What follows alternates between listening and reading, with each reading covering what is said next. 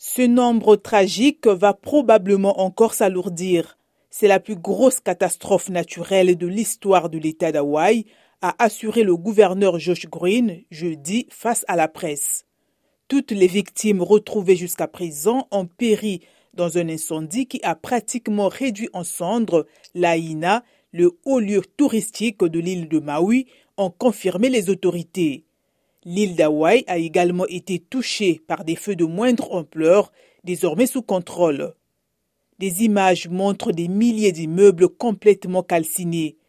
Cette ville historique, ex-capitale du royaume d'Hawaï au XIXe siècle, est à 80% détruite, estime le gouverneur. L'incendie est désormais maîtrisé à 80% selon les autorités, mais deux autres feux sont toujours en cours sur l'île de Maui. Le président Joe Biden a signé une déclaration de catastrophe naturelle, ce qui va permettre de débloquer d'importantes aides fédérales pour financer les secours, hébergements d'urgence et efforts de reconstruction. Des milliers de personnes ont été évacuées des zones sinistrées vers des centres d'urgence ou l'aéroport principal de Maui. Des bus sont organisés pour les exfiltrer.